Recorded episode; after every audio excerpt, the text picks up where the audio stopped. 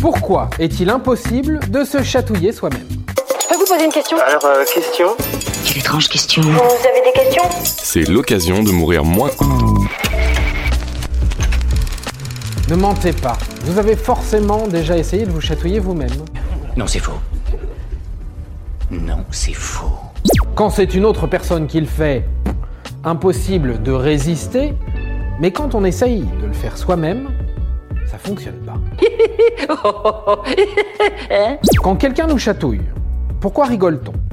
Ça entraîne en fait un sentiment de panique auquel nous répondons par un rire incontrôlable. La peur d'être touché, voire blessé, nous fait rire, parfois même avant d'avoir été chatouillé. C'est un automatisme, une espèce de réflexe.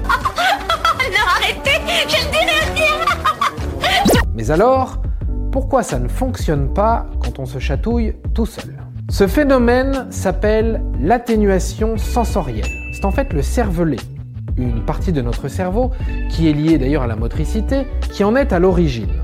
France à conque, sans la puissance. Oh, on la sent bien.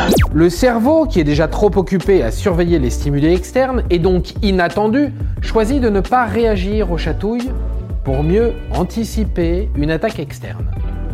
Oula, elle me regarde. Donc, pour résumer, tout est lié à l'effet de surprise. Et voilà, maintenant, vous savez tout. Au revoir, messieurs, dames. C'est ça la puissance intellectuelle. Sapristi Attends, avant de partir, j'ai juste un truc à te dire. Viens découvrir notre podcast Sexo, la question Q. Deux minutes pour tout savoir sur la sexualité féminine.